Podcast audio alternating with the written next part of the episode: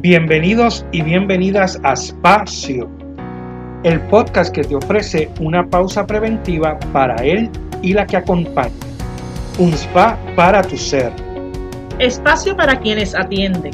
Un compartir dotado de saberes, vivencias, estrategias para atendernos y así poder atender.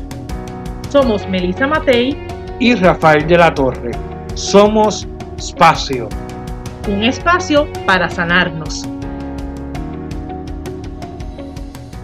Saludos a todos y todas. Bienvenidos a nuestro nuevo episodio de Espacio. Agradecemos el apoyo a todos nuestros seguidores y seguidoras, sus comentarios y las vivencias compartidas al escuchar nuestros episodios. Queremos que nos sigan escribiendo a través de las redes sociales y que nos compartan sus impresiones, comentarios y ideas. En Facebook nos encontramos en Espacio Podcast en Instagram como Espacio PR para que sigan, ¿verdad?, apoyándonos y compartiendo este espacio con otros ¿verdad? Con otras personas y con sus amistades. Les saluda como de costumbre Melissa Matei y aquí estoy junto a mi amigo y compañero Rafael de la Torre. Saludos, Rafi. Hola, hola. Saludos, Melissa, y saludos a, a todos nuestros seguidores y seguidoras. Estamos muy agradecidos del apoyo recibido y de que podamos compartir un episodio más de espacio. Saben que nos siguen llamando, nos siguen enviando mensajes sobre los episodios que ya hemos estado escuchando. Así que continúen, continúen diciéndonos eh, sus opiniones y comentarios y compártanlo para que otras personas se sigan uniendo a este nuestro espacio. Recuerden que cada martes compartimos un nuevo episodio. Hoy compartiremos un diálogo con un amigo y compañero. Nuestro invitado es Ricardo Díaz Soto. Agradecido de que nos acompañe y haya sacado un tiempo para nosotros y nosotras. Saludos, Ricardo. Saludos, saludos. Qué bueno estar aquí. De verdad que es un, un placer. Me encanta, me encanta el espacio desde el principio y de verdad que estoy súper contento de, estar aquí, medio asustadito porque eh, la gente que ha estado participando antes, uno dice, wow, qué, qué calidad de gente. Así que aquí vengo a, abrirme, a ponerme en sus manos. Perfecto, Ricardo. Nos alegra muchísimo que, que, hayas dicho presente. Lo bueno de esto es que el experto en sobre ti eres tú. Así que no debe existir absolutamente nada de lo que tú puedas compartir refutable. Eh, y, y definitivamente sabemos que muchos de los que nos escuchan se identificarán contigo, porque así ha sido con cada uno de los invitados, ¿verdad? Que cada quien se ha podido identificar con algunos de los que ha escuchado. Así que vamos, vamos a lo que vinimos, vamos rapidito. Como ya tú sabes, lo primero que hacemos, ¿verdad? Nuestra primera pregunta va dirigida a que nos hables de ti, a que nos digas quién tú eres. Así que te pregunto, ¿quién es Ricardo? Esa, es una pregunta una pregunta difícil y, y, lo primero que se me ocurrió es que, que soy complicado. Soy complicado. Yo tengo unas amigas que me dicen que eso es por ser geminiano, eh, pero realmente lo que me están diciendo es bipolar. Lo que pasa es que no. Gemini, como, como sinónimo de bipolar. sí. Vamos, vamos, vamos, que somos dos geminianos contra uno. Aquí hay otra geminiana. así que yo, yo soy cagüeño, así que lo primero que, que, me viene a la mente cuando me preguntan quién es Ricardo, tengo que decir cagüeño, así que los que me conocen dirán, obviamente va a decir eso.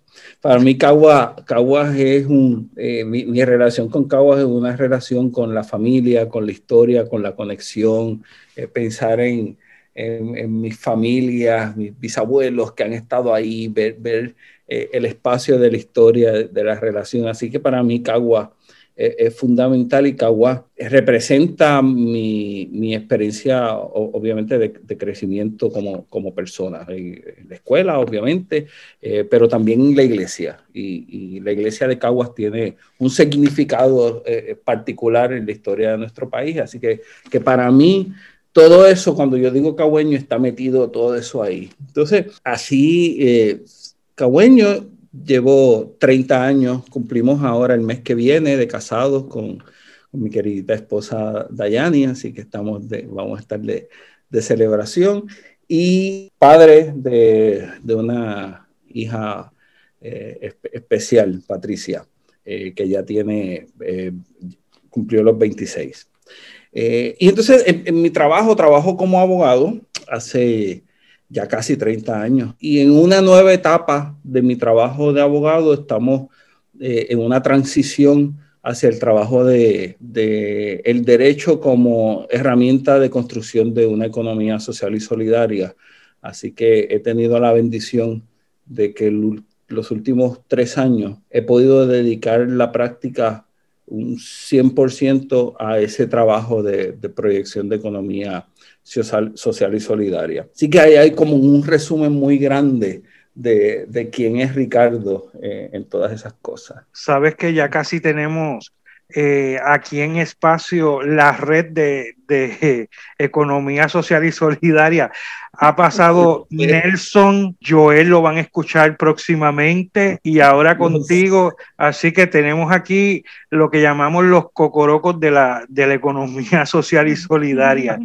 Algo, algo bueno se nos tiene que pegar de eso que trabajan ustedes, que me parece muy importante para estos nuevos tiempos. Sí, Rafi, y yo sé que antes de la próxima pregunta, que realmente ¿verdad? Es, parte de lo que queremos este, ofrecerle a los que nos escuchan, quería sí hacer una preguntita que me la puedas contestar rápido, Ricardo. ¿Cómo se dio ese cambio? Porque de repente sabemos que el mundo de la abogacía tiene unas miras, tiene unas este, expectativas, y, cómo, ¿qué pasó ahí? Así como que eh, eh, esa, esa, es una pregunta bien que, que, me gusta mucho, me, me toca mucho, porque eh, como te dije, yo llevo 30 años, básicamente 30 años, en, en el 92 yo me gradué de Derecho y empecé a, trabajar. Y, y, el derecho siempre fue para mí un, un, campo donde veía el servicio, el trabajo de, de, de la justicia, del desarrollo, pero no había tenido la oportunidad de, llevar esa experiencia profesional a eso que, que era para mí eh, mi, meta de vida o mi compromiso de vida. Eh, les había comentado, ¿verdad?, que el proceso de crecimiento en Caguas, en la iglesia de Caguas, me marcó mucho por el elemento de la justicia social, del compromiso político, de la participación en los proyectos comunitarios, que la vivo, la, viví desde mi formación joven eh, y que nos impactó muchísimo. Y, o sea, mi, mi esposa Dayani y yo nos conocimos en ese ambiente, crecimos en ese ambiente y de ahí sale nuestra experiencia matrimonial también con ese sentido de trabajo. Pero la vida me llevó por una experiencia de un trabajo muy común del, derecho, que es trabajar con corporaciones, con negocios, con contratos, que es lo que uno hace. Eh, y cuando Patricia eh, se va de, va, a la universidad, y, es estamos en ese periodo que le llaman el, de, el del nido vacío, ¿verdad? Que uno empieza a decir, bueno, ya se fueron los hijos, ¿cómo nosotros utilizamos ese espacio, ese tiempo que teníamos dedicándolo a la crianza de los hijos? Y Dayane y yo comenzamos un proceso de reflexión, cómo podíamos convertir nuestros trabajos, proyectos. Y, y también era parte de una reflexión de cómo nuestra vida cada día la podíamos hacer más coherente. No es que ser abogado de, negocios y contratos no lo fuese, pero queríamos tener un impacto más grande. De ahí sale un proyecto sin fin de lucro que pues, lo podemos hablar, que hemos estado trabajando, que se llama Voz Activa, pero en el caso mío en particular, esa reflexión nos llevó, me llevó a, hacer este cambio. y fue parte también de un proceso yo creo que social, cultural e histórico, eh, porque ahí vino María, todo el repensar de lo que es la vida eh, económica y social, o sea, María nos, nos, sacudió, el huracán María nos sacudió a todos y a todas, eh, y todos estos años seguimos cogiendo sacudidas. ¿Verdad? El, el, COVID dice, ve acá, los negocios no pueden ser de la misma manera. así que, eh, y eso pues me ayudó a, coincidir, a, unir mi experiencia de trabajo con mi experiencia de vida, con, con, mi misión, digamos, con mi vocación de una manera más directa. Así que es una, de verdad que ha sido una gran bendición. De hecho, esta pareja de Ricardo y Dayani a mí me encantan porque de verdad son muy creativos en lo que hacen y, nos enseñan mucho, ¿verdad?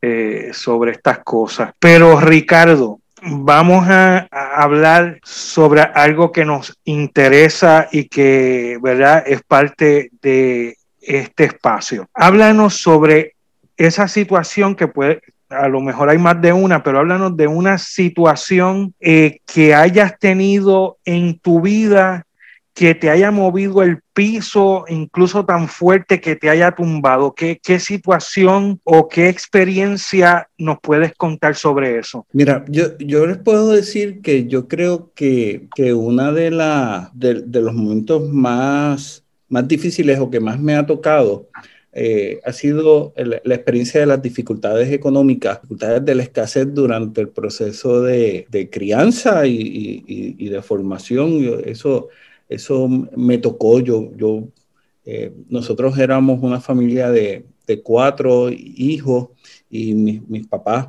eh, eran empleados públicos, pero había siempre una escasez económica, unos momentos difíciles. Y yo recuerdo esos momentos, yo soy el mayor de los hermanos. Para mí, recuerdo esa obligación y ese peso que yo sentía en ese proceso de, poder acompañar, estar cuidando a mis hermanos o, y a mis hermanas, el, el proceso de carencias de cosas. Yo recuerdo que toda, toda mi vida, yo, las experiencias que he tenido desde muy joven, 11, 12 años, desde que uno puede ha sido que en los veranos de, trabajo, en las navidades de trabajo, haciendo de, todo, yo he hecho de, todo eh, en, en, esta vida.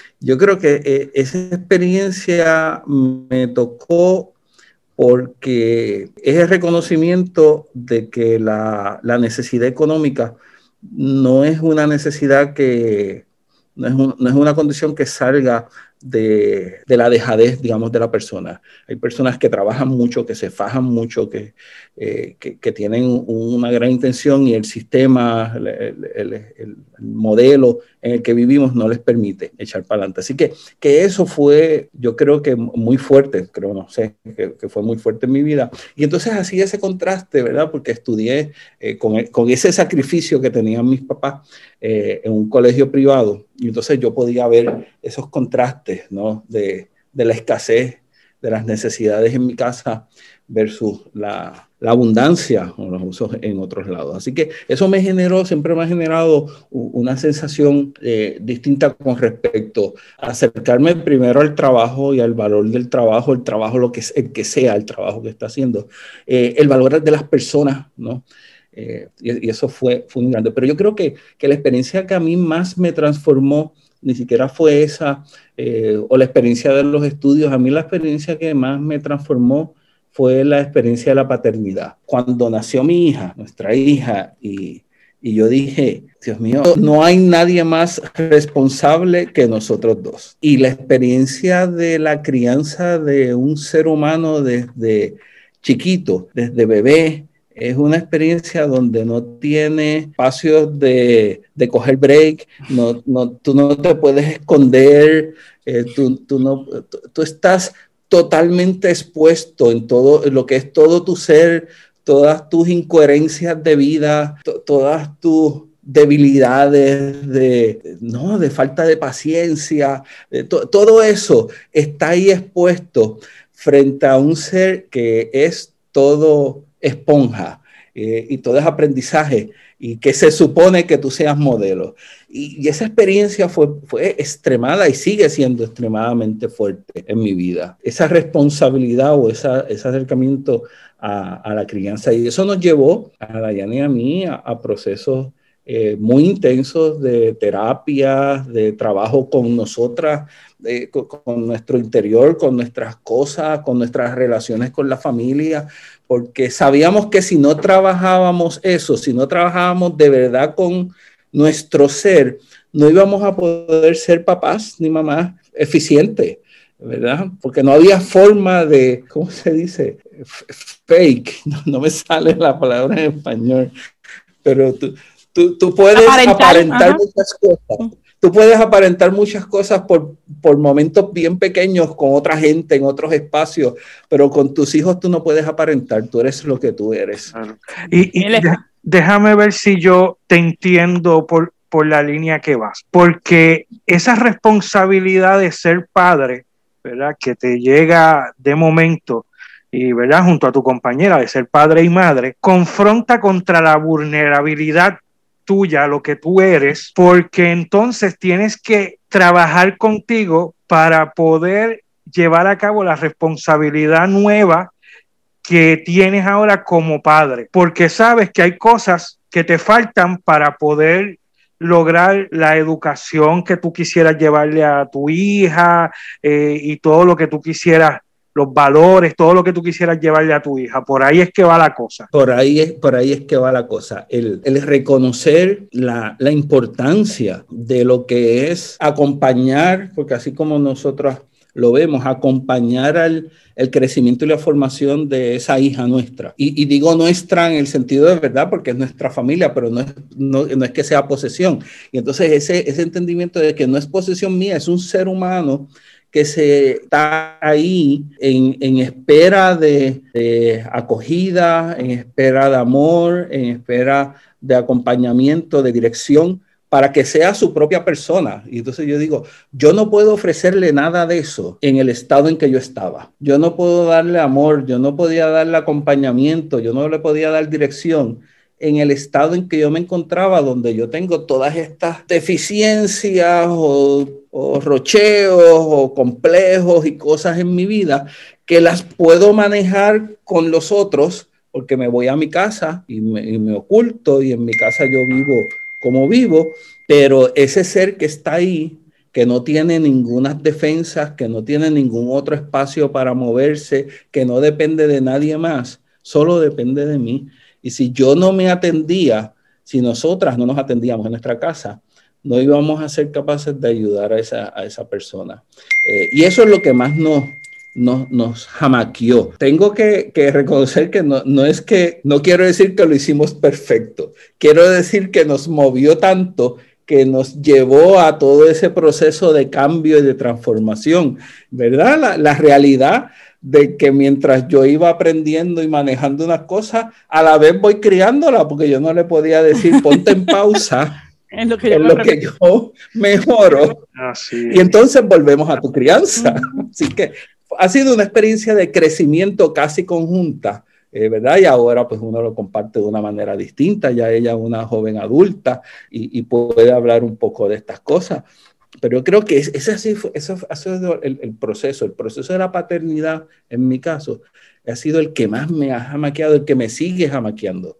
¿Cómo yo puedo ser totalmente coherente y, y totalmente dado de amor? O sea, amoroso, amoroso en el sentido de todo lo que representa acompañar, acoger, promover a esa otra persona o a ese otro ser sin ningún otro interés que simplemente yo quiero que tú seas feliz porque con el hijo uno no tiene nada más, eh, con la esposa uno puede tener otros intereses y el interés romántico y el acompañamiento, eh, con, los amigos puedes tener, pero con, con, el hijo el, único interés es que yo quiero que tú seas, yo, yo, quiero servirte, yo quiero dar. Y es de los más fuertes, del proceso más fuerte.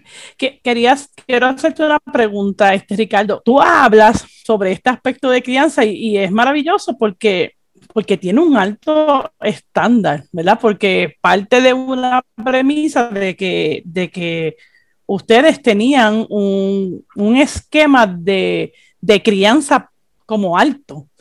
¿Nos podrías decir como de dónde surge esa expectativa, verdad, de, de quererlo hacer así de bien? Primero que nada, yo creo que todo el mundo quiere ser un buen padre y una buena madre. Yo creo que ese, ese, ese deseo es, es innato de, de, los seres humanos. ¿no? Yo creo que la experiencia nuestra, Dayane y mía, en nuestros procesos de formación y de acompañamiento, en nuestra experiencia juvenil, nuestra experiencia eh, a nivel profesional, nos llevaba a, a cuestionarnos mucho las cosas que hacíamos, eh, un, sentido de crítica constante de lo que hacemos, crítica en el sentido de, reflexionar, de, de, pensar por qué lo hacemos, por qué hacemos las cosas, cómo las hacemos y hacia dónde vamos. Así que ese sentido de crítica, autocrítica y aprendizaje nos decía, debe haber una manera de criar que permita que esta experiencia de paternidad sea distinta. Y yo creo que también es un poco la experiencia que uno, que uno vive. Uno, uno reconoce que aunque uno ama a sus padres muchísimo, uno sabe que, que oye, hicieron lo, lo que podían, ¿verdad? Y, y, lo hicieron con muchísimo amor, pero uno vivió la experiencia de, las, de la falta de experiencia y conocimiento de sus padres. Uno mismo sabe de qué pata cogea papá y la mamá de cada uno de nosotros. Y a veces uno dice, eh, y, uno le escucha mucho, dice, yo no quiero, yo no voy a repetir lo que mis papás hicieron, yo no quiero hacer lo que mis papás hicieron, ¿verdad? Pero nosotras nos, nos, nos veíamos así, decíamos, tenemos que hacer algo para que de verdad no hagamos lo que nuestros papás hicieron. Y tuvimos la, la dicha, eh, y yo creo que eso ha sido uno de los elementos más importantes de nuestra experiencia, de mi experiencia, de nuestra experiencia como pareja, pero la mía personal, del acompañamiento de una comunidad. Yo estoy convencido totalmente que yo no hubiese podido hacer muchas de las cosas que he hecho sin la experiencia de una comunidad que acoge, que acompaña, que critica también y que, que, ayuda en el crecimiento en ese proceso de amor. Y de gente que decía esto lo, lo vamos a hacer, lo podemos hacer mejor, vamos a meter las patas, pero corregimos y echamos para adelante. Así que yo tengo que, yo, yo, nosotros tuvimos esa gran dicha de, de, tener esa comunidad que nos acompañó en ese proceso de crecimiento, en ese proceso de, de cuestionarnos nosotras mismas y nosotros mismos y de vivir y apoyarnos en, en ese proceso. Qué bien, Ricardo, eso de que nos hablas de esta comunidad de acompañamiento, porque eso es parte, ¿verdad?, de estas herramientas que uno tiene para poder este, continuar, ¿verdad? Y lograr hacer lo que uno quiere.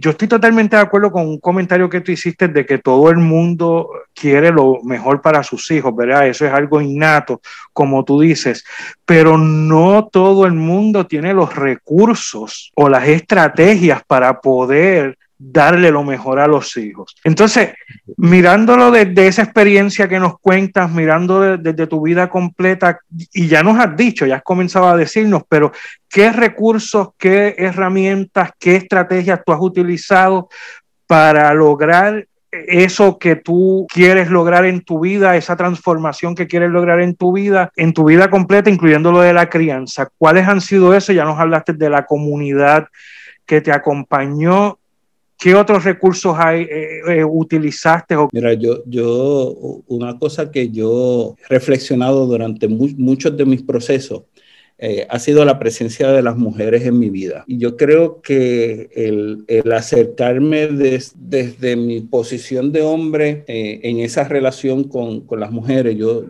yo recuerdo desde muy chiquito, o sea, yo prefería estar en las reuniones familiares, pues yo estaba más, cerca a las mujeres de mi familia que los espacios de los hombres. Mis amigas desde chiquito, desde que yo recuerdo, yo siempre he tenido amigas más que, que amigos. Y tengo muchos amigos varones, pero la experiencia de la relación con, la, con las mujeres, la apertura con las mujeres, ha sido fundamental, no solo por la sensibilidad que me ha ayudado a generar con respecto a, cómo sienten, cómo piensan, sus experiencias, su vida y demás, sino porque me ha permitido a mí, y yo creo que tal vez esto es lo más importante, me ha permitido un elemento de aceptación y apertura de mi vulnerabilidad. Poder estar en esos espacios que no tienen en muchas ocasiones los elementos de, de, competencia o los elementos de, de encerramiento o de enajenación que, que, tenemos en la experiencia eh, de los hombres, y yo no quiero entrar en la discusión de si es innato, si no es innato, lo que sea, es una realidad que, que yo vivía, ¿no? Pero la experiencia con las mujeres me ha permitido una experiencia de, de ser mucho más vulnerable y, a, y acoger un poco más mi vulnerabilidad. que en un momento, yo no sabía de qué era lo que era eso, ¿verdad? Esto es un proceso de reflexión ahora que yo hago. Pero yo creo que ese es el, ese es el elemento que, que ha sido más importante, reconocer que a pesar de, de, mis deficiencias, a pesar las contradicciones que yo tengo, tengo que reconocer el valor de mi persona y que esa vulnerabilidad no va en contra de mi valor como, como persona. Y eso ha sido un proceso de, de muchísimos años que todavía, todavía lo, lo, lo, manejo, lo trabajo, de cómo, cómo aceptarme eh, y cómo aceptar a las otras y a los otros. Los otros días yo escuchaba a una persona que hablaba sobre, sobre qué es amar y definía el amor como, decía que es dejar aparecer. El amor es simplemente dejar aparecer al otro. Es, es, es estar eh, como esperando, como, como aquí cerquita, para que el otro o la otra aparezca, aparezca su ser, no, no lo que ha querido ser, no lo que es ahora, sino lo, mejor que puede ser así. Cuando yo pienso en eso, pues yo pienso que uno tiene que, dejar ir muchas cosas y, y, esa es la apertura de la vulnerabilidad, de dejar ir, dejar ir concepciones de, qué debía haber hecho, qué no debía haber hecho, cómo debo pensar, con quién debo estar, qué debo hacer, empezar a, relacionarme con mayor, con mayor profundidad a, ver qué, qué va a aparecer en el otro, qué va a aparecer en la otra, así como con una expectativa. Eh, y qué va a aparecer en mí. Yo creo que la, la, parte última de, que ha sido lo más difícil tal vez, ¿verdad? Es cómo dejo aparecer a mí mismo, cómo no me, cómo no me empujo, cómo no me pongo violencia eh, si no hago algo como yo se supone que lo haga o quiera, sino cómo me dejo aparecer, cómo me amo en ese sentido a mí mismo. Así que eh, eh, esas herramientas, y, y tengo que decir que la música para mí ha sido ese espacio, no lo había reconocido, que me permite retirarme y ver cómo puedo darle orden a esa batalla de las expectativas versus la vulnerabilidad. Así que, que, que por ahí, por ahí un poco la cosa, no sé. No, de verdad maravilloso. Ya estamos bien cortitos de tiempo. Yo tendría muchas preguntas que hacer, pero ya tendremos otra oportunidad, ¿verdad? En, en, en otro momento. Pero sí reconozco, Ricardo, que eh, esta segunda temporada nosotros quisimos eh, pues que fueran la voz masculina, ¿verdad? Escuchar un poquito cómo era mirada ¿verdad? Cómo ha sido, eh, es, mirada la transformación, cómo es mirado el proceso personal desde de, las diferentes experiencias masculinas que tú has narrado muy bien que culturalmente tienen unos retos y para mí ha sido pues muy maravilloso saber, ¿verdad? A, de conocerte, pero poder conocer más esa, ese deseo, ¿verdad? Esa lucha y ese reconocimiento de querer hacer la diferencia en términos de, de un tema de paternidad y un tema que, a mí me gusta mucho, Safi sabe, este, y un tema que requiere una transformación, o sea, como, como que ese sea el proceso que te, transform, que te retó a ser la maravilla de personas que eres, ¿verdad? Porque todos somos maravillosos y diferentes experiencias, y lo hemos visto con nuestros invitados, situaciones de salud, situaciones emocionales, eh, situaciones laborales, pero que tú puedas exponer que tu reto fue el poder dar una crianza eh, adecuada, ¿verdad? Desde lo mejor que tú pudieras hacer y a la misma vez dejar brotar lo mejor de ti, pues sumamente interesante. Así que estamos, eh, ¿verdad? Ya terminando, te agradecemos inmensamente sobre todo tu apertura, ¿verdad? El poder aquí, este, fuera de todo lo que son las expectativas o lo como empezaste a hablarnos al principio a nivel profesional, ese standing de lo que, de lo que yo diría que un poquito de esa rigidez o esa, ese asunto tan técnico de lo que es la abogacía, el que tú hayas podido aquí exponerte, ¿verdad? Simplemente hablarnos de, de, ese ser, dejarte ver, ¿verdad? Me encantó ese asunto de, de, que el amor es dejarnos ver, este, ¿verdad? Dejarnos ser. Así que muy, muy agradecida. No sé si quisiera, ¿verdad? Para los que nos están escuchando, desde tu experiencia dar un mensaje de cierre, dejar, darle una exhortación para aquel que de repente esta experiencia en estos momentos lo, lo está sacudiendo y para y con eso pues poder completar nuestro espacio. yo eh, eh, agradecido de, de, la experiencia, de, de, la oportunidad de compartir un poquito lo que uno, lo que uno es y lo que uno vive. Y yo creo que, que ese es el valor más importante, cómo no eh, acogernos, acogernos y, reconocernos que somos vulnerables, que somos frágiles eh, y que esa fragilidad, esa vulnerabilidad no nos hace débiles, al contrario, es lo que nos hace más fuertes, nos da valor y en la medida en que nos acogemos cada día, pues nos vamos a amar más. Y, y de verdad que es súper encantado súper encantado. Yo escuchaba que la gente decía, se me va el tiempo, y no, no me había dado cuenta, ¿verdad? Que ustedes tienen que hacer esto como que de un especial de dos horas. tendremos, tendremos ediciones este, de continuidad, porque sí. Pero muchas gracias a los que nos están escuchando pues ya saben, este, si te sientes identificado, coméntanos, escribe. Si hay algún tema que brota, ¿verdad? De lo que has estado escuchando que quieres que toquemos, puedes escribirnos, ¿verdad? Como dije al principio, estamos en Facebook como Espacio PR, eh, Espacio Podcast, perdón, y en Instagram como Espacio PR. Así que sigue apoyándonos. Le agradecemos a todos los que constantemente nos están escuchando y este fue otro de nuestros espacios.